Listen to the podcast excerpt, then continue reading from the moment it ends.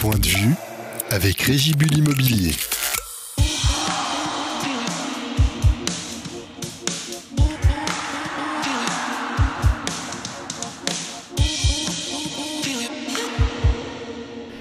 Bonjour à toutes et à tous, il nous a fallu euh, des échanges et bien des messages pour trouver une date commune, mais il est là. 13 mois après avoir officiellement annoncé son départ à la retraite, Jérémy Camerzin, plus actif que jamais, s'est installé autour de la table de Point de vue, le podcast de la liberté consacré à Fribourg-Gotteron. Salut Jérémy. Salut François. La forme Oui, bien. Quand je dis actif, c'est par rapport à ton agenda qui est bien rempli, comme le nôtre. Donc voilà, il fallait trouver le bon moment, surtout que tu n'es plus tellement sur Fribourg. Ouais, donc c'est super, on a trouvé une date. je suis assez surpris d'ailleurs que vous m'invitiez. Je me demande qui c'est qui a encore envie de savoir qu'est-ce que je raconte. mais non, mais c'est sympa en tout cas. On te donnera les statistiques si, tu fais partie de nos bons, nos bons clients ou pas. Euh, les journées de boulot ordinaires sont plus chargées que celles du hockeyeur Non, non, euh, je trouve que jusqu'à présent, bon, après c'est compliqué de comparer parce que quand on joue en Liga, entre guillemets, on est au sommet de quelque chose, au sommet d'une industrie, puis là, quand on entre dans la vie active, on est tout en bas. Donc euh, je peux pas encore comparer la position que j'avais dans le hockey avec celle que j'ai en tant qu'employé de bureau. Nous allons évidemment évoquer ta nouvelle vie. On reviendra aussi sur quelques moments marquants de ta carrière, ton côté euh, trash talker euh, bien connu. Et pour en parler, euh, j'accueille un homme qui pourrait exceller dans le trash talk, un homme à la langue bien pendue, qui flirte parfois avec l'insolence, l'inimitable Pierre Chauvet. Salut Pierre. Salut François. je pense que je serais pas à la hauteur de Jérémy quand même. Il m'a donné deux trois de ses bottes secrètes. je crois pas avoir, avoir son talent en la matière le secret, c'est quoi? C'est bien de se préparer, c'est ça Ça, se travaille, ça se travaille, J'ai bien travaillé sur ton cas là, je suis prêt à lâcher 2-3 deux, trois, trois gros dossiers là, en plein, pendant la mission. Fais-toi du souci. on va profiter de ta présence, Jérémy, pour évoquer aussi euh, ben, l'évolution du hockey, l'augmentation du nombre d'étrangers, la CIPU, la Swiss Ice Hockey Players Union, l'association qui représente les joueurs et dont tu fais partie. Mais avant toute chose, comme d'habitude, on va évoquer nos chers dragons, si vous le voulez bien. 5 matchs en 2024, 5 victoires, tout acquises dans le temps réglementaire. Euh, difficile de faire mieux.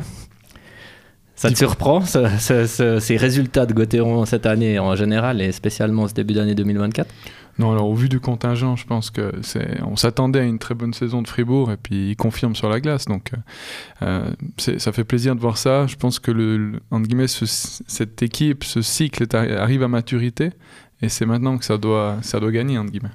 T'es resté proche de, de, joueurs euh, de l'équipe?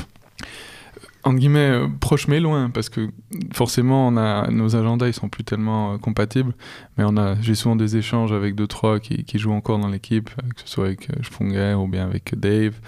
Euh, j'ai pas commencé à tous les citer, mais c'est vrai qu'en tout cas, je les suis régulièrement, et puis je me réjouis chaque fois qu'il y a une victoire de Gauthieron. Ah, ces dernières victoires, ça a l'air presque trop facile pour Gauthieron, non début d'année, à part le match contre Lausanne qui était un peu serré, il y a eu des larges succès, beaucoup de buts, de la réussite. Bon, c'est vrai qu'il y avait quand même un calendrier favorable avec euh, avec Longno, Ambry qui est clairement dans le dur après la, Coupe Spengler. Après, ben voilà, fallait aller gagner à Berne, il fallait battre battre Lausanne et il fallait surtout pouvoir euh, enchaîner on a un petit peu retrouvé le, le du, début de saison, hein, à, qui, à qui tout réussit, qui a, qui a un Reto Berra qui encaisse très peu de buts et puis qui devant voilà, une, une réussite aussi euh, pratiquement insolente. Donc euh, même si euh, c'est vrai qu'à Berne, ils ont quand même canardé ce pauvre Reideborn avec 46, 46 tirs cadrés. ouais, on a retrouvé le, Fribourg du, début de saison après un, un sérieux coup de, coup de mou.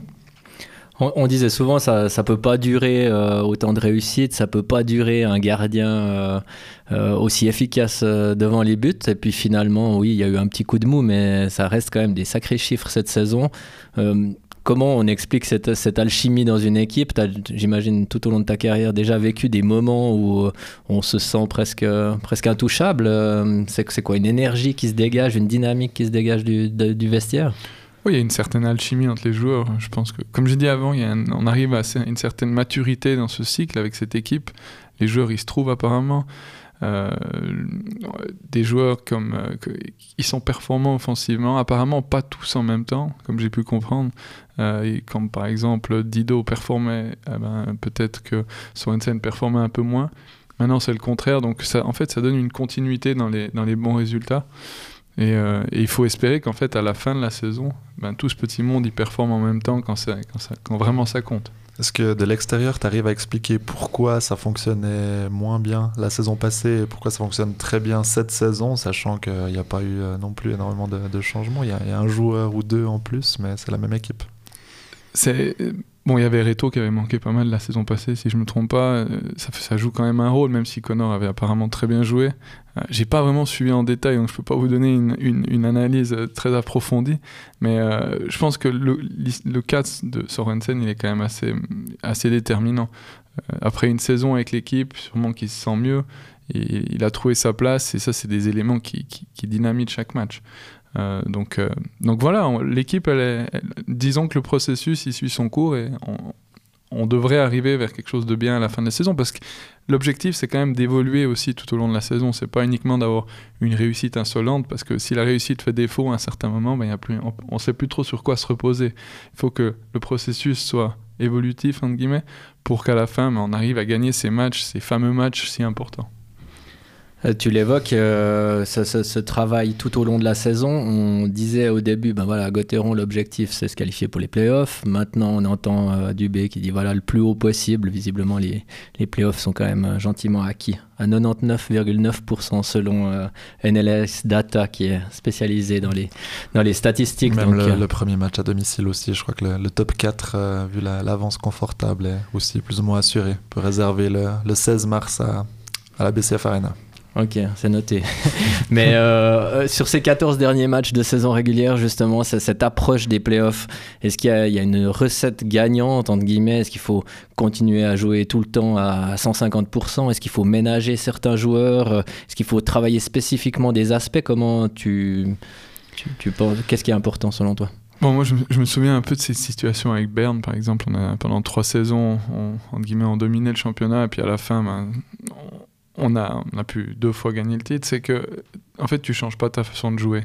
Tu, même si tu as 10 points d'avance au classement et que tu vas jouer à, Rappersville un mardi soir, tu continues jusqu'à la fin, tu ne changes pas ces habitudes qui, qui finalement, euh, t'arriveras pas, euh, c'est ça fait un peu cliché, puis on l'entend tout le temps, mais on pourra pas mettre le bouton, euh, tourner le bouton pour le début des playoffs.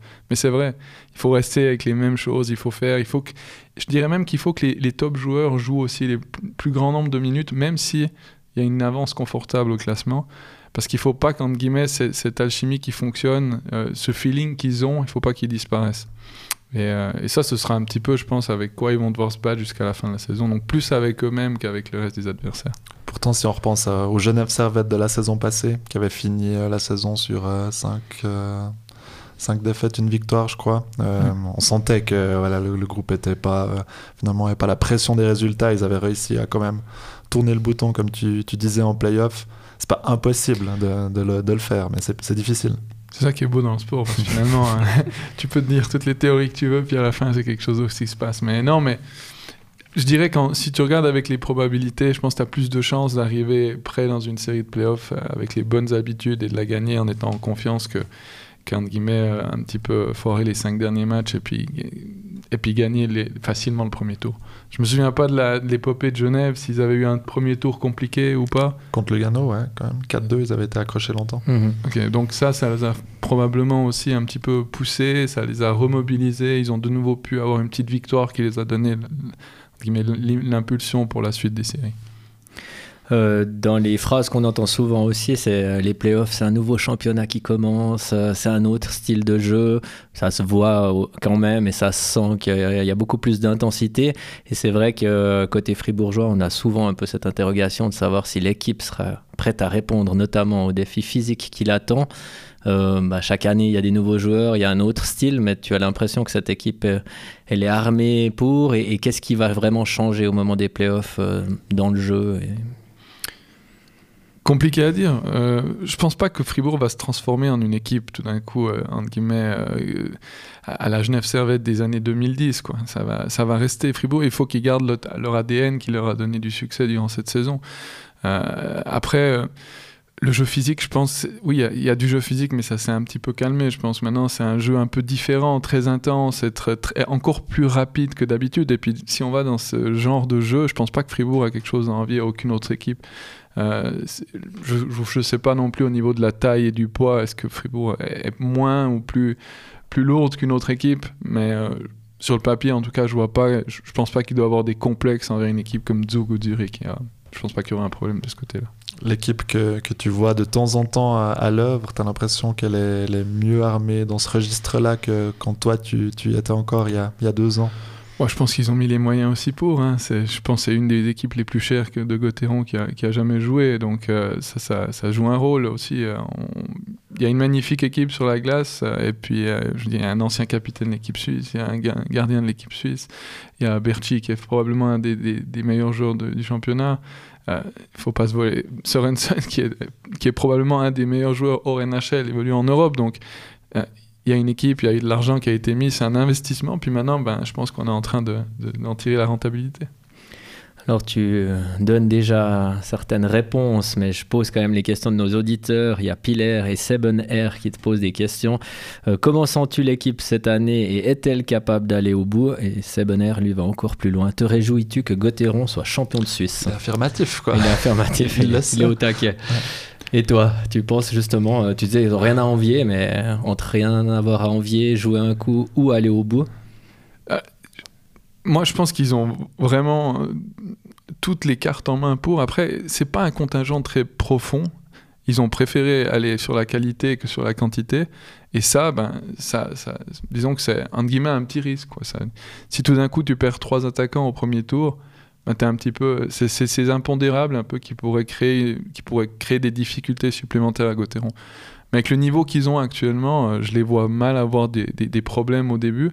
Puis après, les équipes, elles sont tellement proches. Et puis, c'est de nouveaux clichés, mais c'est des petites phrases, mais ça va se jouer sur des, sur des petits détails. Ben les fameux détails. Et l'expérience aussi, peut-être que ça, tu as ressenti notamment à Berne, des joueurs habitués à, gagner des séries de playoffs, à gagner des titres. C'est important. Alors, à quel point c'est important dans le vestiaire de Fribourg euh, bah, Par la force des choses, il n'y en a, pas énormément qui, sont allés au bout, même si, euh, notamment au niveau des étrangers, bah, ils ont gagné des des sacrés matchs. Des, Il y a Berti et Diaz qui sont aussi arrivés dernièrement avec un peu cette culture de, de la gagne. C'est extrêmement important, faut pas se voiler la face. Gagner, t'apprends à gagner. Euh, c'est à Berne pendant longtemps, c'était ça qui, qui Et puis même, je dirais que ça jouait un rôle un peu. Hein, ça, ça, avait un impact sur le mental des adversaires. Ils savaient, même s'ils étaient un petit, même si dans l'équipe adverse est dans une situation difficile et que tu sais qu'en face il y a des gars qui savent gagner inconsciemment, tu vas dire putain, ils vont revenir, tu vois. Et, euh, et, je pense que il y a assez quand même d'expérience. Il y, y, a des joueurs qui ont, qui ont gagné. Euh, on pense aussi à Gunderson qui a gagné en Suède. Euh, on pense à, à Diaz qui, euh, je sais pas s'il a gagné avec Zug par exemple. Oui, il a gagné un titre. Il a gagné avec Zug. Reto qui a gagné avec Davos.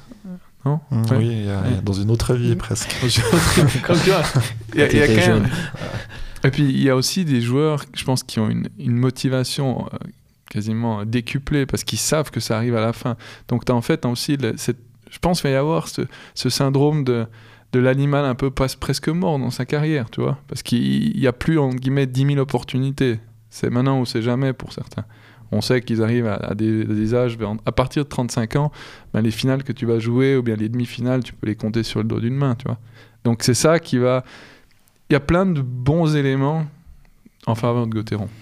C'est ça le secret de Dubé en fait. Il a enrôlé plein de joueurs assez âgés, puis maintenant ils savent que c'est la dernière chance pour eux de, de gagner, de percer le mystère.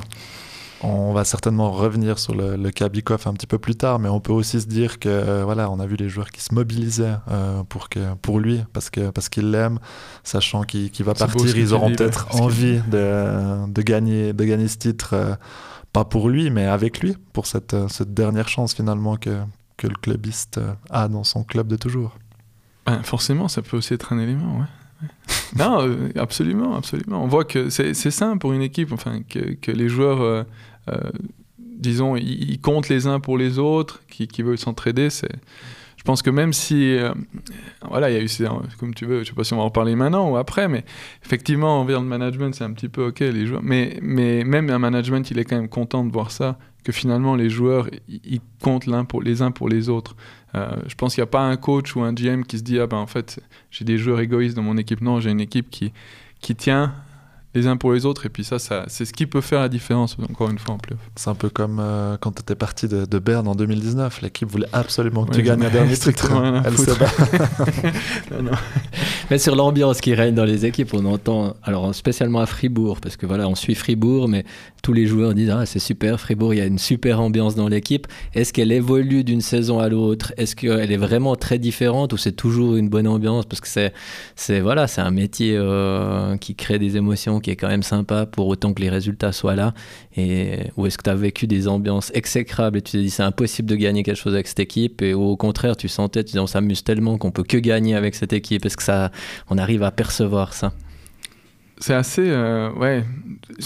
Il n'y a pas vraiment de vérité non plus là-dessus, mais c'est sûr qu'à Fribourg, j'ai jamais vécu une ambiance exécrable. Ça, je pense, aussi grandement dû à, ce, à, ce, groupe, un petit peu à, à André, à Julien.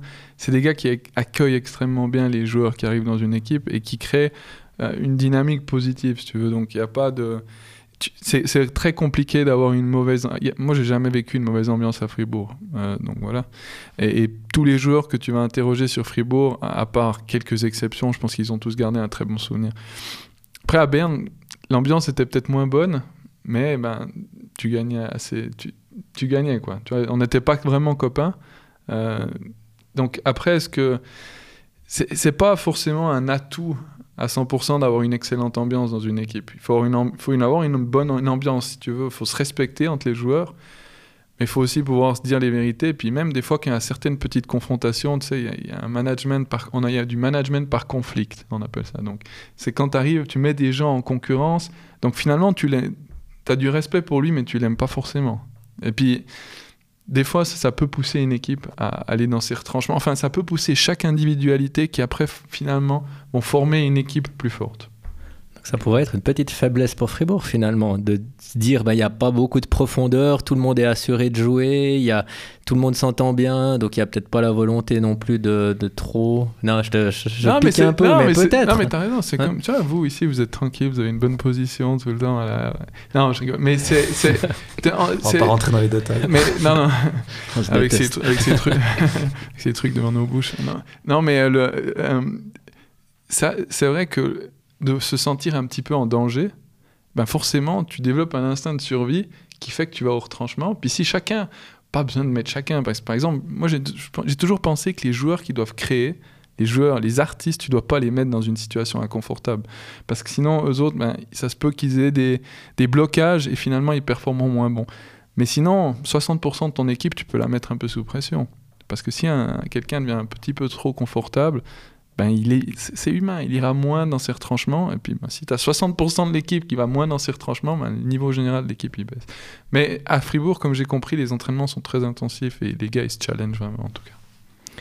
Et toi, alors, du coup, tu as expérimenté ça tu, Tes meilleures saisons, c'est peut-être les saisons où tu étais le plus challengé, où on te poussait justement dans tes retranchements, ou t'aimais pas trop ça? Comment tu, tu vivais? Paradoxalement, pas du tout. Tu vois. les meilleures saisons, c'est quand. quand tu étais confortable. Personne n'apprécie ça, mais c'est justement plutôt un effet qu'on constate de, de l'extérieur, j'imagine. C'est où j'étais le plus propre dans mon jeu, en tout cas? Quand tu étais challengé. Ouais, c'est quand j'avais pas le droit à l'erreur, tu vois. C'est ça. Euh, on a parlé euh, au début de ce podcast bah, des contacts que tu avais encore euh, avec les joueurs de Gauthieron, mais peut-être de manière plus large dans, le milieu du hockey. voilà, c'est des, petits messages, c'est des appels, tu, vas de temps en temps à la patinoire, mais pas tant que ça. Enfin voilà, quel contact tu as gardé avec le milieu? Alors c'est des, messages de temps en temps. On a un petit groupe avec, euh, avec Anderson, Dido et puis Julien, puis on va manger de temps en temps ensemble. Ça, c'est aussi un... Et voir, euh, j'ai été voir quelques matchs à, Patinoire, c'est une ambiance magnifique. Je pense que c'est vraiment la, ça fait un peu anglais, mais la place to be en, Suisse romande pour le hockey en tout cas. Tu trouves encore des billets pour euh, venir? Ouais, j'ai deux, trois contacts. Ah ouais, ça aide. je, peux t'aider, je peux te faire rentrer si tu veux. non, non, sinon, Ouais, j'ai, c'est comme ça en fait, c'est des petits, euh, des petits messages, des petites choses comme ça. Puis hors saison, peut-être qu'on peut se voir une fois ou deux avec, euh, avec certains pour sortir. Ça veut dire que c'est devenu ou, c'est resté des amis, vous parlez de plein de choses ou ça parle quand même beaucoup de hockey? Ça, ça parle, on a toujours essayé de parler de plein de choses parce que finalement, c'est, les hockeyeurs, c'est pas des, c'est des gens qui sont intéressés à beaucoup de choses. Il faut juste des fois beaucoup de monde va vers un hockeyeur, il lui parle de hockey, donc forcément, ben, on va penser qu'il parle que du hockey. Mais il a, il a tout un tas d'autres intérêts, centres d'intérêt, et puis on peut avoir des discussions d'un très haut niveau euh, entre hockeyeurs, ça je peux vous garantir. C'est quoi comme discussion avec Chris Domenico On se demande tous. Avec Chris, alors je dire, on peut discuter de, de golf, on peut discuter d'économie canadienne, on peut discuter de, gastronomie, on peut discuter de, de, pierres précieuses. C'est vrai. C'est un collectionneur de pierres précieuses. non, mais il y, y, a plein, il y a vraiment plein de discussions. Après, lui, il peut avoir des autres discussions avec d'autres personnes. Donc, euh, mais euh, pour euh, voilà, c'est sûr qu'on n'est plus dans le même monde. Ça, c'est clair. On n'est plus, je fais plus partie de leur monde. Et, ça, et, quand j'étais encore joueur et un joueur quittait le, business, ben, je le percevais plus comme un joueur de hockey. Comme vous, me percevez plus comme un joueur de hockey. Vous me voyez comme un, comme je sais pas quoi, un comptable. Pourtant, on t'a vu arriver, on s'est dit que tu avais encore. Euh, tu, te, Parce que c'est ce que je fais maintenant. Comment s'est passée cette, euh, cette transition pour toi entre le joueur de hockey et puis le. On sait même pas ce que c'est vraiment ton, ton, métier. Hein. Bien, très bien. Franchement, je. Euh, voilà, je m'étais préparé depuis un moment et puis je me réjouissais enfin de, de voir qu'est-ce que ça voulait dire. Et tu fais quoi maintenant? Alors, je travaille en fait dans une dans une, chez Bistronic, c'est une boîte qui vend des machines de découpe de tôle au laser. Et bah, j'avais étudié l'économie à, à l'Uni de Fribourg. Et ça m'a permis de rentrer dans le département financier. Donc, euh, c'est une moyenne, une, une, multinationale de moyenne taille suisse euh, qui travaille à peu près dans, dans, 30 pays. Et puis, nous, on est au siège à Herzogenbursee. C'est un joli endroit. Je recommande à tout le monde d'aller faire un tour. Qui est dans le canton de François? En Haute-Argovie, mais qui est dans le canton de Berne. Ouais, ah, Berne, ouais, j'hésitais avec ça là. tes cours, de géographie datent de, quelques dizaines d'années. Ouais, mais je me suis réintéressé au Valais, à Martigny, cette belle ville que tu vantais il n'y a pas si longtemps dans Très les, belle, les colonnes de la liberté. tu disais, en relisant les archives. Tu étais un peu le seul à trouver cette ville si belle, mais que pour toi, il n'y avait pas c'est pour ça. Euh, justement, si on parle de cette transition, euh, tu dis toi-même, voilà, je m'y suis préparé, on sait que tu as euh, pas mal étudié en, en, parallèle de ta carrière. C'est quelque chose qui te différencie de beaucoup de joueurs, mais qui est pour toi, qui a toujours été un peu une évidence et important de garder ben, enfin d'avoir différentes euh, cordes à ton arc, si on peut dire. T'es pas que hockeyeur, c'était important de te former. C'était aussi pour te rassurer, pour préparer quelque chose après, pour pas t'ennuyer. C'était quoi la, raison principale? C'est un peu tout ce que tu as dit, quoi. Et puis c'est aussi que ça m'intéressait extrêmement. J'avais pas besoin de me forcer d'aller faire des, aller à les cours, aller au cours. Euh, l'économie, c'est toujours un truc qui m'a qui m'a passionné. Euh, j'ai grandi dans une famille qualifierais un peu d'entrepreneur, donc euh, c'était toujours des discussions. Enfin, on discutait pas constamment d'argent, mais on, devait comprendre comment le processus fonctionnait. Et ça, ça m'a poussé à, aussi euh, vouloir approfondir le sujet, à comprendre les règles du jeu qui finalement nous, nous entourent tous. Et puis, euh, et, et, voilà, donc c'est pour ça que forcément aussi le hockeyeur, c'est pas une carrière. On sait qu'il y a une date de péremption qui arrive relativement tôt. Donc voilà, il faut, se préparer. Et, puis, et, ça, en fait, ça m'intéressait ça de ne pas commencer avec, entre guillemets, rien. Je voulais arriver dans le milieu du travail avec une formation.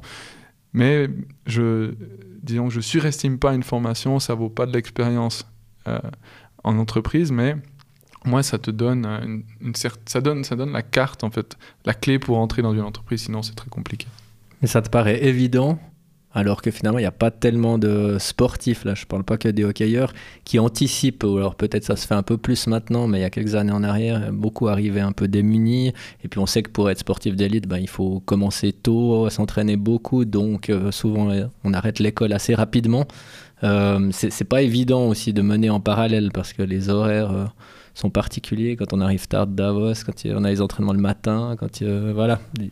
Comment alors pour toi c'était naturel, mais c'est quand même une minorité, ces, sportifs qui se forment à côté. Ben, c'est sûr, mais on est quasiment. Quand on commence une carrière de hockey, c'est comme si on signait des, les petits, un contrat avec des petits, des, des, caractères en tout petit écrit au fond du contrat que ta carrière elle finit à 35 ans, hein, au mieux. Ou bien quand si tu es une légende comme Sponger, tu vas peut-être jusqu'à 40 ans. Mais donc il faut se préparer. Se préparer, ça veut pas forcément dire aller faire l'université, mais ça veut dire on peut aller, on peut entre guillemets aller faire des stages, on peut euh, s'intéresser à d'autres choses. On peut, je sais pas, si tu as envie d'ouvrir un restaurant, tu peux commencer à faire des brevets de cafetier, des choses comme ça. Donc il y a quand même plein de possibilités. L'emploi le, du temps d'un hockeyeur, et ça c'est marrant parce que je l'entends en permanence, ouais, comment vous avez beaucoup de temps, hein, c'est beaucoup, maintenant que tu as commencé à travailler, hein, c'est pas facile de te lever tous les matins à 8 heures. Je dis, tu rigoles ou bien? Un métier de hockeyeur, tu es, 24 heures dedans, c'est vite vu. Et après le match, c'est avant le match, après l'entraînement, c'est avant l'entraînement. Tu es toujours en train de te battre pour ta place. Donc c'est sûr que peut-être nos auditeurs, ils, rigolent un peu quand ils entendent ça, mais au niveau de, de l'emploi ou bien de l'occupation de ton cerveau en 24 heures, un, joueur de hockey en Liga, il a beaucoup plus, à mon avis, de pression ou bien d'occupation mentale, si tu veux, que euh, si tu travailles euh, dans l'économie privée. Mais encore, j'ai pas tout vu dans l'économie privée, puis je suis encore tout en bas, donc je sais pas comment ça se passe pour les CEO, CEO de la liberté, tu vois. Sans parler des soins apportés à la, récupération quand même aussi, qui est une grande, euh, grande partie. Si on pense à ton ami Ryan Gunderson qui, qui mange du, du, foie de bœuf tous les matins pour rester, pour avoir une jeunesse éternelle. Non, mais c'est vrai, c'est aussi un aspect qui, qui, fait que c'est chronophage. Absolument. Prendre soin de soi. C'est chronophage. C'est beau ça. Non, c'est vrai. Absolument. T'es ta petite entreprise, combien de temps tu veux durer? Et puis, et puis voilà. Euh, Romain Ediger nous demande euh, que manque-t-il en Suisse dans le domaine du sport-études pour euh, justement aider les, les sportifs d'élite? Est-ce que tu penses qu'il y a des améliorations à ce niveau-là une demi-heure pour nous expliquer tout ce qui manque. Je sais pas s'il manque vraiment grand-chose ou si... je pense que ce qui manque, c'est la communication, en fait. Ouais, et l'information. Et l'information. Euh, je ne sais pas si tout le monde est au courant de ce qui est possible de faire. Mais euh, il y a plein de formations, il y a plein de... La partie compliquée, je pense, c'est de savoir qu'est-ce que tu veux faire quand tu es hockeyeur. Parce que tu as été mis dans une bulle très rapidement et, c'est compliqué de même de, pouvoir se projeter, de savoir quel métier il y a dans une entreprise. Toi, tu te voyais pas rester dans le monde du hockey. Tu disais euh, entraîneur, directeur sportif, ça t'intéressait pas Non. non. Ben, je te dis pas jamais, on ne peut jamais dire jamais, mais en tout cas pas à court terme. Directeur général d'un club, ça c'est plus. Quel euh, club Je sais pas. Martini Je sais Valais. je sais Valais. Non, ben, non, c'est pas. En tout cas, pas. Je voulais pas être entre guillemets unidimensionnel de rester dans le hockey, il fallait que je joue ailleurs. Et puis... Pour mieux y revenir plus tard. Dans les machines de découpe de tôle au laser, tu vois. ça peut servir pour les bandes. Ouais, pour les bandes. Euh, donc, tu as obtenu un master en, économie d'entreprise. Euh, Le même Romain Ediker nous demande si tu peux nous expliquer ta thèse en 180 secondes. En 180 secondes ouais. Alors, en fait, c'était. Je suis parti de l'hypothèse est-ce qu'on a jeté le bébé avec l'eau du bain? Là, vous avez dit, mais qu'est-ce qu'ils disent? C'est pendant la crise du Covid, si tu veux, le marché action, c'était en finance en fait. Le marché action, il a baissé de plus ou moins 30%. Et la question que je me suis posée, c'est est-ce que les entreprises qui avaient un meilleur score ESG, donc environnemental, social et de gouvernance, est-ce qu'on les a moins vendues que le reste du marché? Tu vois, ça, ça doit parler à notre ami Pierre qui est bientôt assez à gauche, là, je vois. que, je me suis posé la question est-ce que les entreprises qui, sont, qui sustainable, elles ont été moins vendues, elles ont mieux performé pendant cette crise du Covid? Et puis, on a fait, j'ai fait une analyse empirique là-dessus. Euh, puis voilà. C'était ma, ma tête. Je sais pas si j'ai été assez, assez plus. On, comprend de toute façon. Le résultat final, c'est que non, pas du tout. Ah, en fait, on a plus vendu, les quasiment plus les vendu les entreprises qui avaient une bonne note de gouvernance, mais sûrement c'était à cause qu'elles avaient mieux performé avant, donc on voulait prendre des profits. Sans transition, question d'un admirateur secret qui te demande pourquoi mettais-tu tes lunettes de soleil dans le car? Alors ça c'est ou Yecker ou Marchon, un de ces deux. ah, un défenseur. C'était pour euh, reposer mes yeux. je sais pas, ouais, reposer mes, mes yeux. Mais tu vois, j'avais, j'avais oublié que je faisais ça. Je savais plus que je faisais ça. Tu me rappelles là. Et euh, je pense que c'était. Ouais. T'as pas arrêté en 1995 quand non, même. Non, mais c'est, fou comme on arrive. tu sais, on, on, switch, on passe à autre chose. Et puis, Et ouais, donc je pense que je reposais mes yeux, puis c'est juste pour dormir, je pense que c'était plus agréable que mettre les trucs dans les avions, tu sais, les, les bandeaux sur les yeux, au lieu de ça, je mettais mes lunettes.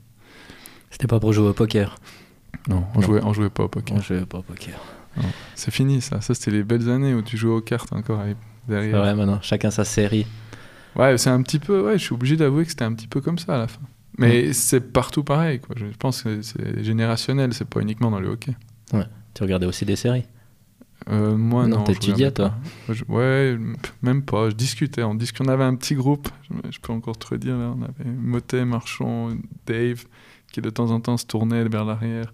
Xavi. Puis on discutait euh, ouais, de tout et de rien. On te sent un peu nostalgique quand même. hein. C'est des beaux moments, on sent. Alors ça, ouais, tu vois. Ces moments avec les, avec les, les- les copains et les collègues. C'est des collègues, c'est pas des copains. Je rigole. ça, c'est sûr que ça manque. Parce que ça, c'est différent après. Parce que le hockeyeur, je pense qu'il il a grandi en meute et il est extrêmement sociable. Quand tu sors de ce milieu-là, ben, tu découvres que tu peux plus faire les mêmes gags à tout le monde que quand tu faisais un collègue hockeyeur. Euh, parce que je sais pas, le hockeyeur, j'ai l'impression qu'il a tellement, entre guillemets, vu ça, il a grandi dans ce moule où, où, tu fais des choses ensemble, tu te douches ensemble, tu fais, des, tu fais des, conneries ensemble, qui font que tu peux aller être un peu plus incisif. Après, quand tu arrives dans, dans un autre monde, c'est des choses qui peuvent blesser. Donc il faut avoir une certaine retenue. Mais aussi un truc tout, tout bête, travailler avec des, des, des filles. En tant qu'hockeyeur, tu n'as jamais travaillé de ta vie avec des filles. À part peut-être des gens de l'administration. Et c'est aussi, un, bah, tu peux pas faire les mêmes gags que tu faisais les gags avec tes collègues hockeyeurs. T'as essayé quand même J'ai essayé au début, ça n'a pas fonctionné. Mais, mais c'est des trucs qui, qui paraissent naturels pour ceux qui n'ont pas, entre guillemets, grandi dans ce milieu. Mais pour nous, c'était un peu, euh, entre guillemets, surprenant. T'as dû te déconstruire. Ouais, j'ai dû... euh, Une thérapie. Vas-y, commence. non, non, c'est bon. Parler de, parler de car, ça nous fait penser euh, aux aires d'autoroute. Ça nous fait penser à quoi d'autre, François? Je Toi, sais que t'as envie des- de la poser. tu- tu fais des transitions, Je vais pas euh, revenir un avec ça. Non, sérieux. Ah, toi, t'étais pas sur l'autoroute. Ah, ok. T'étais au, au Vernet, non? Non, j'étais à Bienne, devant l'ancienne patinoire de Bienne. Bon, tu voulais parler de, de ce transfert? Pff, Ouais. Le un fun, le fun, ça, ça fait toujours parler. Ouais, bon, allez, avec un petit peu de recul. Une, anecdote, énormément une de recul. anecdote de cette histoire que t'as jamais racontée et que maintenant avec la prescription, avec le fait que t'es à la retraite, tu, tu peux la dire. Je pense qu'il y a tellement... On m'a posé la question tellement de fois, donc... euh, j'ai dû, j'ai dû tout balancer, je crois. Euh, non, alors, je sais même pas, quoi. Euh, dans, dans- Ah, dans- que- ouais, peut-être quand, quand j'avais été échangé, il y avait Matt Lombardi qui jouait avec moi à, à Genève. Et euh, ce soir-là, j'avais fait un bon match à Bienne. Je crois que j'avais mis un, un goal ou un assist, et un goal et un assist. Puis j'avais pas été élu meilleur joueur du match. Puis à la fin, Matt, il avait gagné. À l'époque, on gagnait des montres à Bienne, une Longines. Et puis quand, quand je me fais échanger, je rentre quand même dans le bus avec, euh, avec Genève pour aller à la maison. Puis Lombardi il vient derrière et puis il me, dit, il me, tient la, il me tend la montre et puis il me dit tiens ce soir elle est pour toi mais ça m'a fait plaisir de te connaître tu sais chez nous ça arrive ça toutes les ça arrive ça toutes les semaines donc euh, voilà tu l'as toujours la montre de Lombardie. je crois que j'ai dû l'offrir à quelqu'un Un autre joueur échangé. Il se passe de, de bras en bras. Béra je crois qu'il en avait gagné à peu près 15 pendant ces deux années à bien haute deux trois années Il les a aussi donnés plus loin. je crois que oui ouais. Euh, bah, cette anecdote euh, de cet échange, justement, euh, tu as gagné une montre, mais tu as aussi gagné euh, de l'argent, même si tu avais l'air de dire que tu avais bien négocié la situation, que tu étais en position de force, et voilà.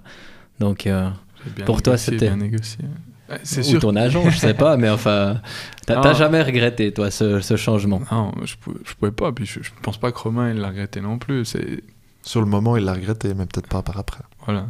Non, moi, je veux dire, euh, j'étais pas lié à Genève Servette, tu vois, je venais d'arriver de Lausanne.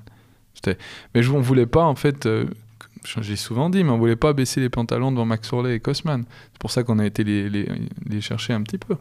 Ça veut dire quoi aller chercher un petit peu? Peut-être plus précis, sans, sans donner de chiffres. Et je- non, mais en fait, on était à, on était, on était à côté du, du bâtiment Rolex à Genève.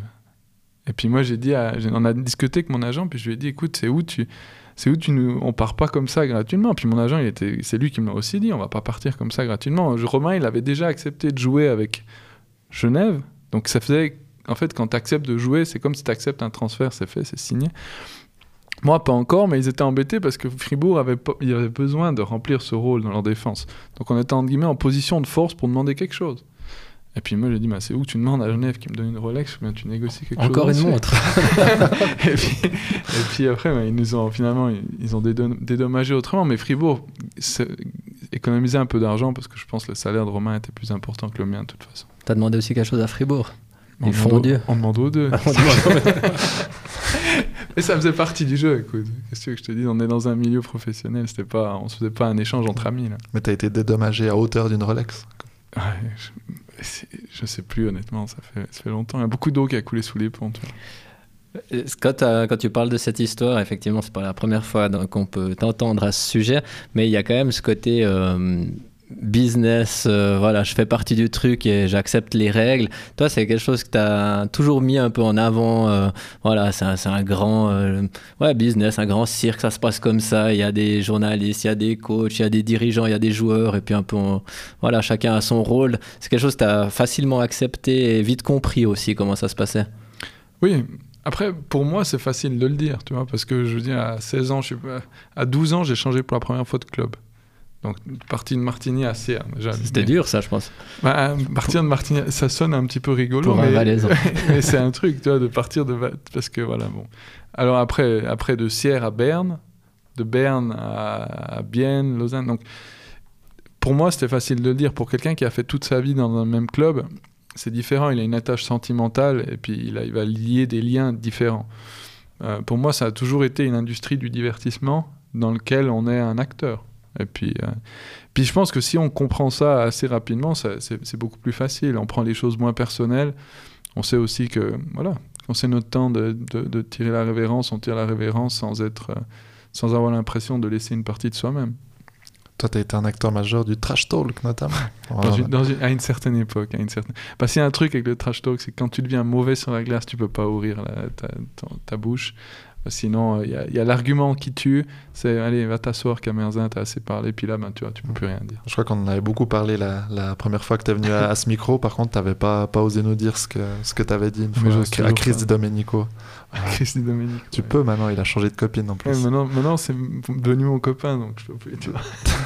c'est plus la même fille, donc tu peux. Je me souviens même plus, je te dis, j'ai dit tellement de conneries.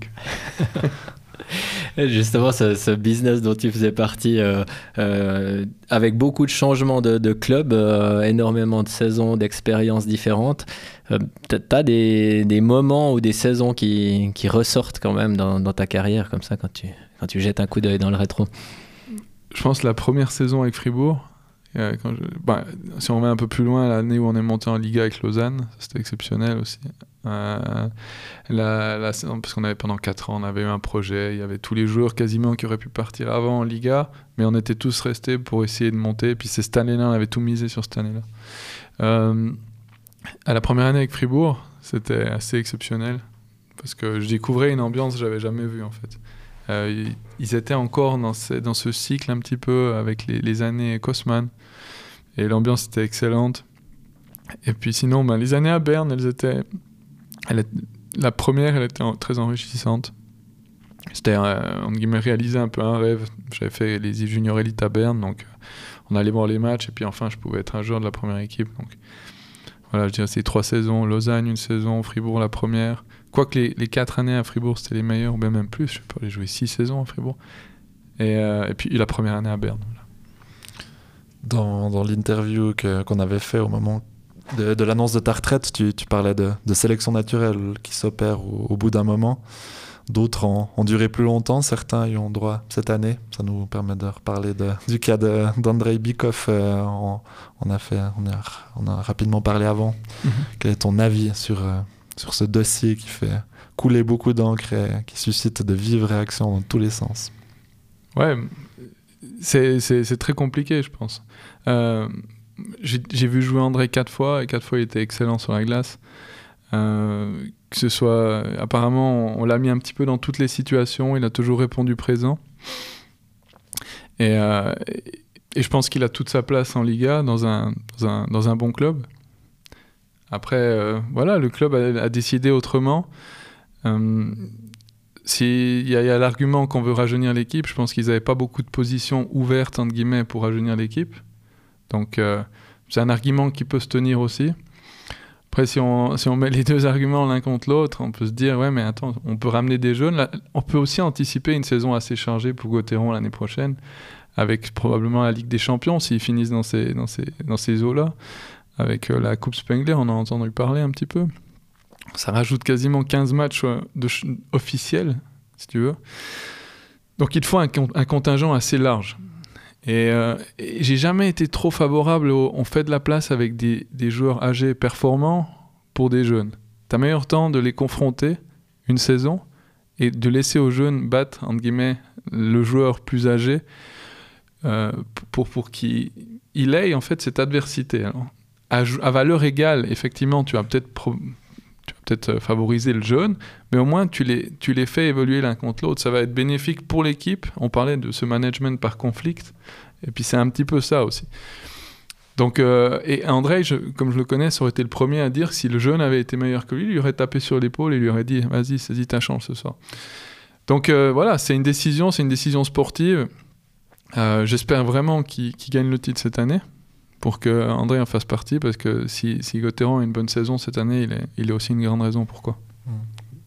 Si on voit les choses d'une autre manière, si on confronte les, les jeunes avec euh, André Bikoff ou avec les anciens, euh, on sait euh, qui va privilégier Christian Dubé, parce que c'est aussi son style de management, c'est de faire quand même confiance aux routiniers. Donc est-ce que finalement il ne faut pas, pour donner de la place à ces jeunes, euh, leur faire complètement de la, de la place Est-ce que c'est pas une réflexion que Gert Sennheiser a pu avoir? Alors bien sûr, euh, avec Christian Dubé qui, qui prend encore des, des décisions, mais... Bah, si tu regardes, euh, Sandro Schmidt, il joue à peu près 17 minutes par match et André, il en joue 12. Sandro, Sandro Schmidt, c'est un peu l'arbre qui, qui, cache la forêt. On revient, on revient toujours sur son cas. Il est peut-être un peu seul, même s'il y a Streulet cette année. Mais... Ouais, euh... Écoute, euh... oui, peut-être. C'est un argument qui se tient, absolument. On a vu par le passé que c'était assez compliqué pour les jeunes de, faire leur trou à Fribourg. Euh, maintenant, euh, euh, j'ai pas vraiment, entre guillemets, tu vois, j'ai pas, pas, moi, bien sûr que je, pense qu'André, il est extrêmement bénéfique pour une équipe. Et ma foi, ben, Fribourg a pris une autre décision. J'ai toujours un peu de peine avec on fait de la place gratuitement pour les jeunes. Moi, j'aime mieux quand tu prends un cadre assez épais et puis le jeune, il va se battre contre un vieux, entre guillemets, pour, pour gagner sa place. Je préfère, je pense, dans la vie, il faut, faut se battre pour gagner quelque chose. C'est pas en, en, recevant que tu vas. Après, maintenant, si tu décides de, faire, de se faire battre deux jeunes les uns contre les autres pour que le meilleur joue, ça se défend mmh. aussi. Au-delà de la glace, qu'est-ce que André amène dans le, vestiaire? Beaucoup ont insisté là-dessus. On n'est pas, pas là-bas à l'intérieur pour, euh, pour en témoigner. Tu peux nous, nous, expliquer un peu? Ouais, je vais pas trahir des, secrets de vestiaire, mais c'est pas pas quelqu'un qui, qui, parle énormément non plus. C'est quelqu'un de calme, mais c'est quelqu'un qu'on on a vu entre guillemets. Enfin, moi j'ai joué quelques saisons avec lui. Dans les moments où ça allait un peu moins bien, il était là, il, il travaillait dur et il, si tu veux, il imposait le respect un peu par l'exemple. Donc euh, c'est des joueurs que tu aimes avoir dans ton équipe. Votre vision, notre expertise. Régibule Immobilier répond à toutes vos attentes. Gérance d'immeubles, administration de copropriété, courtage et expertise. Retrouvez toutes nos offres sur régibule.ch. Durant ta carrière, tu as vécu ces situations où, en tant que jeune, tu devais essayer de, pousser un vieux vers la retraite ou quand toi, tu étais plus âgé, tu sentais que ça poussait derrière? Est-ce que c'est... Et, comment tu as, as, vécu ça? Ça se fait euh, justement un peu naturellement parce que c'est la, loi du sport ou des fois ça se passe mal? Enfin, comment on vit ces, ces instants? Lors de ta dernière saison, tu t'es fait pousser dehors par le jeune Philippe Fourer, on s'en ouais, ouais, par le jeune Raphaël Diaz. Non, mais, non, mais ça, ouais, moi ben, j'ai dû en pousser dehors, effectivement. Euh, je pense que quand je suis arrivé à Fribourg, euh, j'ai poussé un petit peu Elbling dehors. Je suis arrivé à Berne, j'ai poussé Elbling dehors. tu l'aimes pas, quoi. alors que j'aimais beaucoup Timo. Euh, je suis arrivé après, j'avais une petite place à Berne, je me suis fait pousser dehors par Bouren, par exemple, qui est maintenant à Ambry ou à Bienne, je sais plus. Ça, arrive en, permanence. Et, et, ça fait partie du jeu. Il faut essayer de je pense que je l'avais dit aussi une fois, mais faut, finalement, tu essaies de survivre le plus longtemps que tu peux dans cette industrie avec des, des, éléments assez hostiles, dont la concurrence. Et la concurrence des jeunes envers les vieux, moi j'ai toujours trouvé ça intéressant. C'est un podcast très animalier. La semaine passée, avec Paul-André Cadieux, on parlait des grenouilles. Et toi, tu avais souvent mis en avant le caméléon, où il fallait justement s'adapter. Euh, c'est vrai que c'est une qualité nécessaire pour euh, durer tu disais, ben voilà, c'est de certaines fois on a besoin d'un joueur qui est, qui est plus physique, l'autre fois qui doit apporter des points, qui doit se faire un, se, enfin comment, pas se complaire, mais rester dans, dans l'ombre un peu, d'avoir un rôle un peu plus obscur. Mais, mais tout est important et il faut réussir à, ouais, à trouver un rôle dans chaque saison finalement. Ouais, surtout si tu n'as pas, je dirais, une qualité exceptionnelle. Parce que toi, je veux dire, on reprend un, élément comme, comme Julien ou bien Kylian, c'est des marqueurs, c'est des buteurs. Ça va être compliqué de leur demander tout d'un coup d'être les tough guys de l'équipe. Euh, ils vont rester dans leur ADN, mais c'est des joueurs qui excellent dans ce qu'ils font. Après, pour les joueurs, par exemple, bah, comme moi qui étais un petit peu plus généraliste, entre guillemets, bah, il fallait essayer de, trouver un, goût un petit peu par saison. Si tu identifies un manque, bah, tu essaies de le combler. Voilà, c'est un petit peu la, ta situation, ta qualité te force à, prendre ce genre de décision. Mais par exemple, André, on voit typiquement sa carrière. pendant longtemps, c'était un top joueur du championnat. Euh, je me rappelle des années, c'était quasiment un des meilleurs. Je sais plus quand ils, étaient, quand ils sont allés en finale. Mhm. Et à la fin, maintenant, il était, il était aussi dans ce, ce genre de joueur de rôle. Euh, il a joué en quatrième ligne, il a fait du box-play. Euh, maintenant, on, revoit qu'il performe avec, avec Berchi et puis. De la Rose, qui lui font beaucoup de place. Donc tu vois, il, a aussi, en guillemets, développé cet instinct de survie et identifié, quel rôle je peux remplir pour aider l'équipe. Alors toi, tu arrivé à l'identifier un peu saison après saison avec les, bah, attentes des entraîneurs qui des fois changent. Euh, est-ce que aussi, quand tu choisissais Enfin, déjà, est-ce que tu as pu vraiment souvent choisir l'équipe dans laquelle tu allais jouer? Tu avais beaucoup de propositions, tu regardais. Euh, pourquoi tu rigoles? Non, mais c'est vrai, on ne sait pas s'il y, y, a 5, 10 euh, contrats sur la table ou si c'est une seule, puis on y va, parce que voilà. Mais est-ce que tu regardais ça? Tu, tu, disais, ben là, j'aurai une place, j'aurai un rôle, là, ça va être compliqué, je préfère pas aller. On voit que des fois, ben voilà, si on veut jouer un titre, peut-être qu'on recule un peu dans l'alignement pour, pour, être dans une bonne équipe. Puis quand on est dans une équipe plus faible, on a davantage de minutes de jeu. C'est des choses que tu as tenu compte dans ta carrière qui étaient importantes pour toi Moi, j'ai toujours été où il y avait plus, plus d'argent. non, non, non euh, pas du tout. En plus, c'est pas vrai. Mais euh, je pense que tu es obligé. Mais après, de l'autre côté, c'est compliqué parce que tu es, dans une position. J'ai pas choisi souvent où j'allais finalement. J'ai choisi euh, une fois quand je suis parti à Genève de Lausanne et une fois quand je suis parti de Fribourg pour aller à Berne. après, revenir à Fribourg. Donc, euh, si je me remets dans les deux situations, j'étais à Lausanne en Ligue B à Noël. Euh, j'avais la proposition de Genève et, de Fribourg à cette époque-là et d'Ambry. Je parlais pas italien, donc on oubliait Ambry. Euh, à Fribourg, c'était une équipe qui était quasiment dans les deux premières équipes du classement. Il y avait 9 défenseurs ou 8 défenseurs sous contrat. Il y avait absolument rien à jouer. Genève, c'était un petit peu moins bon, un peu moins chargé derrière. Donc voilà pourquoi je suis parti à Genève. Après, quand j'étais à, Fribourg, et puis j'avais j'ai eu de la chance là avec le timing parce qu'il y avait beaucoup de bonnes équipes en fait qui avaient des problèmes en défense. Et ça, ben, c'est forcément, euh, si tu veux, euh, l'offre était un petit peu, ou bien la demande était plus, était plus importante à ce moment-là. Euh, et puis Berne, ben, ça s'est en fait fait parce que justement j'ai cette attache en guillemets émotionnelle avec le club de, mes juniors élites. Et puis qu'il y avait ces 17 000 personnes, fallait voir une fois ça. Si tu étais l'agent d'André Bikoff, quel, quel club t'appellerait pour euh, trouver un point de chute? Euh, Compliqué, je connais pas vraiment les effectifs des autres équipes, mais euh, ouais. en tout cas, une, une équipe performante, je te dirais, je pense qu'il y a encore quelque chose à, à jouer. ouais, je, peux, voilà, l'ADN, je dirais qu'une équipe comme Bienne, ça peut être intéressant aussi. C'est souvent le nom qui revient. Hein. Bienne. Oui, je, ne sais pas trop pourquoi. Passez pas, pas, pas, trop loin et qu'ils ont perdu beaucoup de joueurs euh, cette année, donc on se dit il y a de la place. Ouais, mais malheureusement pour lui, je pense qu'il pour alors aucune idée si bien est intéressé, mais il y a encore euh, il y a encore Kunti sous contrat, euh, sauf erreur. Euh, ce qui fait quand même aussi un joueur d'un certain âge. Brunner, j'ai un doute. Est-ce qu'il est encore sous contrat? Il est enfin. Enfin, j'ai entendu dire que Forster et lui, parce que c'est, ils étaient en, en fin de contrat. Ouais. si bien opère un gros virage jeunesse, ce qui en prend un petit peu la, la direction, peut-être qu'ils se diront qu'un un routinier en plus sur une saison ou deux, un joueur polyvalent peut-être. Tu pourrais être agent de Bikoff. Ouais. C'est déjà le cas. Proposer tes services. Euh, en regardant un peu tes, tes, différentes étapes de ta carrière, euh, tu as quand même été régulièrement, euh, enfin souvent champion, trois fois en Ligue B et deux fois avec Berne. Ça, c'est quand même les meilleurs moments quand on arrive au bout du bout de la saison, quand il y a la, ouais, le, sentiment d'un accomplissement et d'un travail bien fait. Je pense que ça reste. Est-ce qu'ils ont déjà le même, euh, même niveau dans ton armoire à trophées, ces, ces moments-là?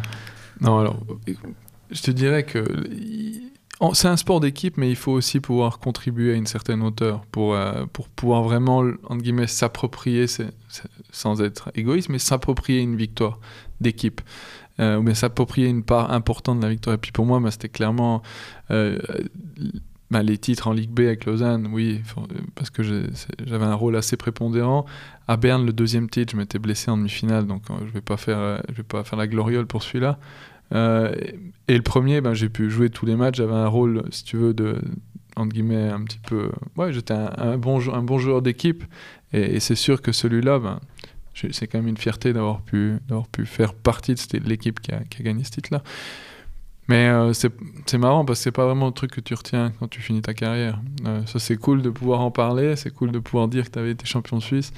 Mais c'est surtout les autres moments, avec les moments marrants avec tes coéquipiers, les sorties d'équipe, les trucs comme ça, qui me restent plus que Ah, tiens, voilà, j'étais champion suisse. Bah voilà, alors justement, qu'est-ce que. Un, un, moment que tu retiens, non, moment... mais tu me tords la perche. Qu'est-ce ouais, qu un truc qui est. Non, mais par exemple, un, un truc qui me revient en tête, c'est qu'on on était parti en Ligue des Champions avec Fribourg en bus et on revient. C'était c'est encore au mois d'août et la clim qui a sauté. Et puis, euh, je sais pas, c'est marrant que cette photo ne soit jamais sortie. On a dû, on a dû, on, a, on était dans ce bus pour rentrer de Tchéquie et on était tous vraiment, mais en, en sous-vêtements dans le bus. Après, on a dû encore s'arrêter sur une aire d'autoroute. On est tous sortis en, en sous-vêtements sur l'aire d'autoroute. Et, et c'était vraiment des, plein de. Il y avait ouais, vraiment une situation assez cocasse, c'était drôle, on était sortis le soir d'avant avec les, autres, avec les boys, donc voilà, ça c'était un moment qui me vient tout de suite euh, dans la tête. Ça doit être sympa la gueule de bois, euh, sans clim, euh, sans clim. Oui, sympa. Ouais. C'était Ahmad photographe qui demandait ton meilleur moment justement avec les dragons. Je sais pas si c'est le meilleur, c'est le plus mémorable visiblement, ouais, c'est le meilleur aussi. non, je dirais la, le meilleur moment, c'était euh, ben, quand je suis arrivé. C'était où j'ai eu la première série contre Ambry ou bien contre Cloten. Euh, ça, fait, ça fait vieux, tu vois. Euh, c'était 2014. Ouais. Et c'est là où moi, j'ai. Ouais, entre guillemets, j'ai pu. C'était un, un, un, moment assez bon parce que j'avais pu. Genève m'avait échangé, puis je pouvais en montrer à Genève. Genève s'était fait éliminer en quart, puis ben, tu vois, moi j'étais toujours en demi, donc c'était assez gratifiant, si tu veux. Tu avais envoyé des petits messages à certains Non, non. non. non avec Chris, on, on, est toujours en, en bon terme. Ah, il est en Valais maintenant. Oui, oui, il est en Valais. Et puis, euh, Julon qui demande quel joueur de Fribourg était le plus talentueux? Quand tu jouais, j'imagine que tu as côtoyé durant tes passages à Fribourg. Le plus talentueux? Ouais. euh, bon, C'est compliqué. Euh, ouais, bah, bah, je pense Julien. Euh, pour son sens du but. Ou bien alors, euh, ouais, parce que les autres, en fait, ou bien Dido, peut-être Dido. Dido, c'est un gars qui a, beaucoup de talent. On discute hier soir avec ça. Tous les sports qu'il fait, il va être bon. Donc, ouais, je pense. Après, dans ma, sinon, dans ma carrière, je dirais un gars comme Hunter Sander. Je pense que c'est le meilleur défenseur que j'ai joué avec dans, ma, dans, ma, dans, dans, toute ma carrière. Étranger, suisse confondu. Euh, ouais, lui est vraiment exceptionnel. Plus fort que Gunderson. Tu lui diras pas la prochaine fois non, que tu vas manger. Gun alors, Gunderson, encore, je dirais, plus fiable et Unti, en, entre guillemets, encore plus spectaculaire. Mmh. Ouais, François? Ouais. C'est à toi qui enchaîne, c'est moi Non, je peux enchaîner, mais c'est vrai qu'on a, y a encore un aspect de, de ton après-carrière qu'on n'a pas, pas évoqué, c'est ton, okay. ton, rôle dans l'association la, des le syndicat des joueurs, le SIPO. Je ne pas trop appeler ça un syndicat. Tu t'appellerais ça comment alors Une association. Voilà, une association plutôt. Ouais, donc avec Jonas Siller comme euh, président. Ouais. ouais. Philippe Fourrer en fait aussi partie. Euh, quel, est ton, quel est ton rôle, ton activité là-dedans? Bon, c'est finalement, c'est des, des, anciens joueurs qui essayent un petit peu de défendre les intérêts des, des, joueurs suisses, euh, des, pardon, des joueurs suisses, de tous les joueurs finalement, parce que même les, joueurs étrangers sont bienvenus dans l'association. Euh, ouais, parce qu'on sait que, comme on disait avant, c'est un sport business. Euh, les clubs ont gentiment commencé à devenir profitables. On voit un club comme Fribourg qui, qui maintenant a des chiffres noirs, qui fait du bénéfice quasiment. Donc après, bah, il y a certains aspects qui vont, je pense à mon avis, dans, le futur, qui vont ça va se polariser un petit peu entre club versus joueur. J'espère qu'on gardera un petit peu la même, euh, la même atmosphère qu'on a dans le travail, dans, dans, l'économie privée, où c'est pas une lutte entre employés et employeurs, et que les discussions passent bien entre les deux, entre les deux, si tu veux, entre les deux parties. Mais je pense, que voilà, c'est, on peut amener un, un certain, ben, moi j'essaye en fait parce qu'il n'y avait pas de roman. C'est pour ça que je suis entré dans cette histoire. Je voyais tout un tas de joueurs suisses-allemands. Il y avait quatre équipes en Liga en Suisse romande, il n'y avait pas un représentant. Donc je me suis dit, et j'ai dit une fois à, Jonas, je lui ai dit, c'est sympa votre histoire, mais comment tu veux que les joueurs suisses romands ils, vous connaissent ou bien ils, se sentent impliqués s'il n'y a pas un gars qui parle français? Il m'a dit, ah c'est bien, tu as parlé, maintenant tu peux venir. Donc ok, alors c'est c'est comme un peu comme ça que je suis entré. Et puis finalement, ben on, est dans l'ombre, on, ne se surestime pas, on dit pas qu'on a une influence énorme. Euh, on est là, on, est, si tu veux, comme des grands frères qui, vers, vers qui les joueurs ils peuvent toujours se tourner. Et on, a deux, trois axes contre, contre lesquels ben, on essaie de, voilà, de, de faire quelque chose. Quels axes? Mais c'est des axes, mais si tu veux, ben, il y a le truc qui te saute qui, qui, tout de suite qui, qui apparaît, c'est le nombre d'étrangers en Liga, par exemple. Euh, mais voilà, après, on en avait, je pense, aussi discuté. C'est finalement aussi un peu le marché qui va décider. C'est ce que les gens, est-ce que les spectateurs, ils ont envie de venir à la patinoire si tout d'un coup ils voient 15 joueurs étrangers sur la glace. Et finalement, c'est à ce moment-là que les clubs ils vont faire marche arrière et puis qu'ils diront non, attends, faut qu'on limite ça. Mais c'est sûr que nous, on essaie proactivement de, de guillemets, ouais, de, défendre les intérêts et puis surtout des jeunes joueurs qu'ils aient une chance d'arriver en Liga, des choses comme ça c'est des trucs qui nous tiennent à cœur et que les, les joueurs de hockey puissent aussi euh, voilà, mm. défendre leurs intérêts. Est-ce que vous siégez de, de, temps en temps ou alors c'est des joueurs que tu as côtoyés qui t'appellent pour euh, te faire passer un message et puis après vous en discutez ensemble? Comment c'est organisé? C'est qu'on on se voit, on, on a des, des, des, calls si tu veux une fois par mois et chaque, chaque équipe a en fait un délégué et nous on peut entre guillemets avoir un, une transmission à vers les équipes à travers ce délégué là. Puis moi, quand j'étais à Fribourg, j'étais par exemple le délégué de la CIPO pour Fribourg-Gotteron. Et maintenant, c'est qui? Si je me trompe pas, c'est Berchi. Berchi. Euh, tu disais, j'aime pas appeler syndicat, mais vous défendez quand même les intérêts des joueurs. Enfin, qu'est-ce qui te, qu'est-ce qui te déplaît dans ce, dans ce terme, ça? Ouais, ben je, voilà, je peux me faire des amis, mais souvent on associe le mot de syndicat à, à, cet, en fait, cet esprit de contestation française où ça descend dans la rue et puis ça, ça entre guillemets, ça, voilà. Nous, je dirais qu'on n'est on est, pas du tout dans ce mode de confrontation. On est, on une association où chaque joueur est libre de venir s'il veut euh, pour euh, après défendre aussi, mais aussi les intérêts, je dirais pas seulement des joueurs membres, mais plutôt de, aussi de la relève qui n'est pas encore membre. Tu vois, c'est là où peut-être ça se différencie du syndicat qui défend uniquement les employés actifs. Nous, on est plutôt, on prétend pas non plus avoir la vérité pour le hockey futur mais on pense que les dirigeants des clubs non plus n'ont pas cette vérité future, tu vois. Donc ça peut être intéressant que des anciens joueurs qui sont pas du tout intéressés par quelque aspect financier qui soit, aussi, entre guillemets, encadrent des joueurs actuels. Est-ce que vous revendiquez des, des choses auprès des, des, clubs? Vous allez à l'assemblée de la ligue ou comment, comment vous procédez avec les clubs? Alors, euh, c'est on a une on, a une voie directe pour communiquer avec les clubs. Voilà. Et puis je pense c'est aussi du fait du, bagage de par exemple Jonas Hiller ou bien des, gars comme Ivo Ruteman, Marco Burer, euh, Mathias Seger, euh, Maurice Traxler. Toi, c'est des gars qui sont c'est des gars qui sont respectés à travers aussi les, les CEO et les GM et ça donne une, une certaine crédibilité pour discuter. Vous descendez pas dans la rue, mais j'ai souvenir que vous descendez sur la glace avec des banderoles. C'était pour défendre justement le. C'était quoi le nombre d'étrangers c'était pourquoi qu'il y avait eu toutes ces, ces, actions assez coordonnées euh, justement entre avant un match euh? Ouais, c'était que la ligue voulait monter le nombre à 10 joueurs ah étrangers. Ah oui, c'était ça, c'était à ce moment-là.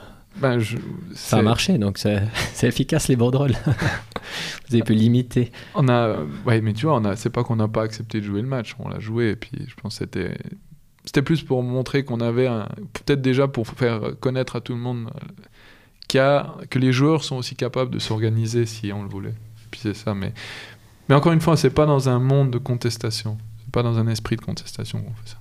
Mais tu parlais quand même de bah, ces revenus toujours plus grands pour les clubs. On voit qu'il y a des nouvelles patinoires, il y a, il y a plein d'idées de, de- dans les clubs pour euh, faire fructifier leur- Mhm. leurs produits finalement. Et pour toi, c'est clair que tout ou la très grande majorité doit revenir quand même aux joueurs à la fin ou justement on voit aussi qu'avec le, le, le Covid, alors ça reste Euh, exceptionnel, toi tu souris. Là, je vois que Pierre, il m'attend sur celui-là. Il t'attend là-dessus. Ouais. Non, mais le Covid, les, les clubs se sont dit, ah ben notre modèle ne fonctionne plus parce que tout est basé sur les, sur les spectateurs. Donc il y a peut-être des, des envies dans certains clubs, peut-être de faire un peu plus de réserve, d'être un peu plus prudent ou justement pas. Enfin, comment tu vois ce- cet aspect où on dit, voilà, la Ligue n'a sans doute jamais été aussi bonne, il n'y a jamais eu autant d'argent dans la Ligue que maintenant? Mhm. Alors que faire de cet argent? C'est- c'est- moi, je suis à la base, je suis un, libéral, donc euh, ce serait quand même le pompon que je viens de dire que les clubs qui sont des, des, des entreprises puissent pas gagner de l'argent pour après, ben voilà, in fine, si elles veulent payer des dividendes aux actionnaires des clubs, c'est peut-être comme ça que ça peut se passer. Mais, euh, les employés, ils sont pas laissés à eux-mêmes dans toutes les entreprises qui, qui, sont aussi présentes dans l'économie privée. Il y a quand même toujours où ils s'organisent, où il y a, les, employés ont des droits. Et, je pense que le joueur de hockey, c'est encore un, un, système tellement, entre guillemets, à part du reste qu'il n'y a pas vraiment de cadre pour ça. Et puis c'est pour ça qu'on... Moi, je, je- en fait, je trouve que c'est même très bien que les clubs puissent commencer à générer de l'argent. Parce que ça veut dire qu'ils ont fait plein de choses bien. Et puis on, on voit... Il a- il y a eu, on voit un match à Fribourg, c'est un événement maintenant. Avec la gastronomie, avec euh, le spectacle qui va avec et tout ça. Donc tant mieux, il y a eu des bonnes décisions qui ont été prises, ça génère de l'argent. Après, ben, ça va aussi générer des appétits. Ça va générer des appétits. Ça veut dire que maintenant, ok, l'entreprise qui, qui, qui est dans un stade, tout d'un coup, ben, le stade, ils vont se dire, bon, ben, on peut peut-être monter un petit peu plus le loyer, des choses comme ça, tu vois. Ou bien, euh, on va pouvoir, euh, ouais, on va pouvoir, comment dire, Tout un tas de trucs qui puissent arriver à ce que tout d'un coup, une entreprise ou un club fasse des profits. Parce que je pense que c'est assez une situation assez, je sais pas, est-ce que jusqu'à présent, quel club a fait des profits dans le hockey suisse? Ou bien dans le sport suisse Ah, Pas énormément parce que souvent on a l'impression que dès qu'il y a un peu d'argent, bah, tout de suite ça va être mis sur un joueur par exemple. C'est ça, sur- c'est un business un peu à part entière. C'est un business tellement émotionnel. Parce que même des fois, quand tu as des réserves, ben, tu les investis. Puis quand tu as pas, ben, tu vas encore demander un, un apport exceptionnel à un mécène pour qu'il puisse aller t'acheter ce joueur. C'est pas vraiment un- Ça joue pas avec les mêmes règles que je dirais que l'économie privée. Le Mhm. hockey. Je reviens à la banderole ou à cette augmentation de joueurs étrangers. La crainte pour les joueurs suisses, c'était il y a un peu moins de place. Alors il y a une équipe de plus, voilà, ça a Mhm. été argumenté. Mais aussi, euh, il y aura moins d'argent à disposition euh, pour payer les joueurs suisses, notamment les joueurs moyens. Je ne sais pas si tu as eu des retours si- avec l'association, si vous savez.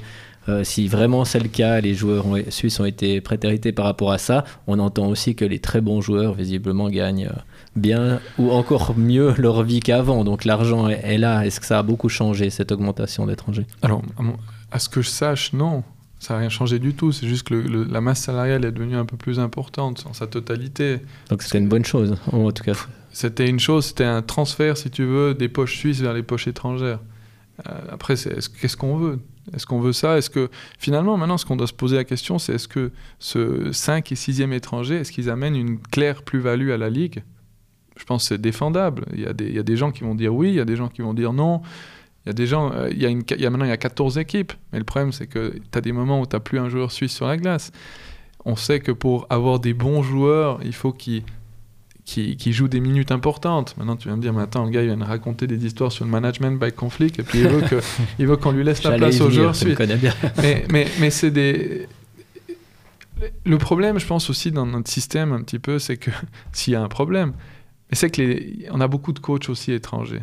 On prend souvent le, le- le- le parallèle avec la Suède. Sauf que la Suède, as quasiment, sur toutes les équipes, tu as quasiment que des coachs suédois qui ont une culture du joueur suédois. Chez nous, forcément, ben, il y a un petit biais étrangers. Quand tu auras un Suisse et un étranger qui vont être, on va peut-être favoriser des fois un peu l'étranger, puis ça, ça va prendre sur les minutes du temps de jeu du, Suisse, qui après, ce qui sera performant pour l'équipe nationale ou pour la NHL, des choses comme ça. Est-ce qu'il y a, pour euh, terminer, euh, tu arrives à nous dire quelque chose qui te plaît énormément dans le hockey suisse, euh, que tu es content que ça ait eu une bonne évolution, et puis quelque chose, à contrario, qui te dérange, tu dis j'aimerais bien que ça change? Allez, je pense que le niveau du hockey suisse, dans sa globalité, si on fait, si on met, si, on regarde ce, jeu, c'est un spectacle exceptionnel. les patinoires, ça c'est aussi, je pense, à l'époque, je me rappelle qu'on avait une bonne ligue, mais on avait des, patinoires euh, vétustes. Et maintenant, on voit c'est qu'il y a quasiment plus que des bijoux. On va, tu vas à Bienne, à Ambry, à Fribourg, à Zug, à Zurich. Euh, ça, c'est clairement une, magnifique, un magnifique aspect. L'aspect négatif, je dirais, c'est que c'est pour moi, c'est pour les, jeunes gardiens suisses. On, voit que tu as, as, des gars qui. On voit par exemple Genève. Tu te rends compte, Genève? Tu as mhm. Robert Mayer et puis Desclous puis on va chercher un étranger. C'est vrai que Gauthier Desclous est passé de, de, numéro 1 à numéro 3 en, en une saison et demie. Une saison. Et ça, c'est uniquement parce qu'on a 6 étrangers. En grande partie. Parce que sinon, Genève ne jouerait pas avec, avec 3 étrangers puis un gardien. Oublie ça. Donc voilà, ça, c'est un peu, à mon avis, l'aspect négatif. Bah, merci, monsieur le syndicaliste. non, non, non, s'il te plaît, C'est trop à gauche pour toi. oui, oui. C'est trop à gauche pour moi, je dire. On termine avec un petit conseil euh, que tu pourras donner à Gaëtan 7 qui aimerait savoir quel est le meilleur moyen pour nettoyer, désinfecter son équipement. Il a visiblement quelques problèmes euh, avec son équipement. Euh, il y a un truc qui s'appelle un Lorastar qui pulvérise de la vapeur. Ça, c'est vraiment un bon truc. Ça tue 99% des microbes, apparemment. Tu t'es retourné sur la glace depuis, depuis ta retraite? J'ai plus jamais remis les patins. Ah. Mais c'est pas un traumatisme que je peux pas retourner, c'est que, je sais pas, j'ai pas trouvé l'occasion. Enfin, voilà, personne m'a dit viens sur, enfin, viens sur la glace. J'ai pas eu non plus envie de louer une glace pour aller faire des tours tout seul. Moi, je t'invite à venir jouer à Marly dans deux semaines. Non, non écoute, mais j'ai prêté, prêté mon équipement à un pote et puis il me l'a toujours pas rendu. Ça, c'est ah, vrai. La bonne excuse. Est-ce que tu as remis les, les, les lattes? Tu as été skier? Snowboard, ouais. Snowboard, ah ouais, parce que tu regrettais un peu cet aspect-là. Euh, tu peux nous avouer maintenant que tu allais quand même de temps en temps. Alors, je, je peux vraiment le dire avec conscience tranquille, j'ai jamais fait de sport d'hiver quand j'étais joueur de hockey. C'était vraiment interdit dans ton contrat et tu respectais ça euh, Ouais, et puis c'était que ça se présentait pas, puis je me disais, bah, tu vois, si tu te blesses, après l'assurance elle couvre pas, donc ça valait pas le jeu de la chandelle, tu vois, ça valait pas la, le jeu. Ça en valait pas la chandelle. Ça en valait pas la chandelle. Très bien. Merci beaucoup en tout cas. Merci à vous pour votre invitation. C'était un plaisir de te réentendre. Et bonne suite. Ouais, et puis à vous aussi, bonne fin de saison. On espère que tout va bien se passer. Bon job, à bientôt. Merci. C'était Point de vue avec Régibule Immobilier. Vous venez d'écouter Point de vue, le podcast de la liberté consacré à l'actualité de Fribourg-Gotteron. Si vous ne voulez pas manquer le prochain épisode, abonnez-vous sur votre app de podcast préférée. Vous pouvez aussi nous retrouver sur laliberté.ch et l'application de la liberté. À bientôt pour un nouvel épisode.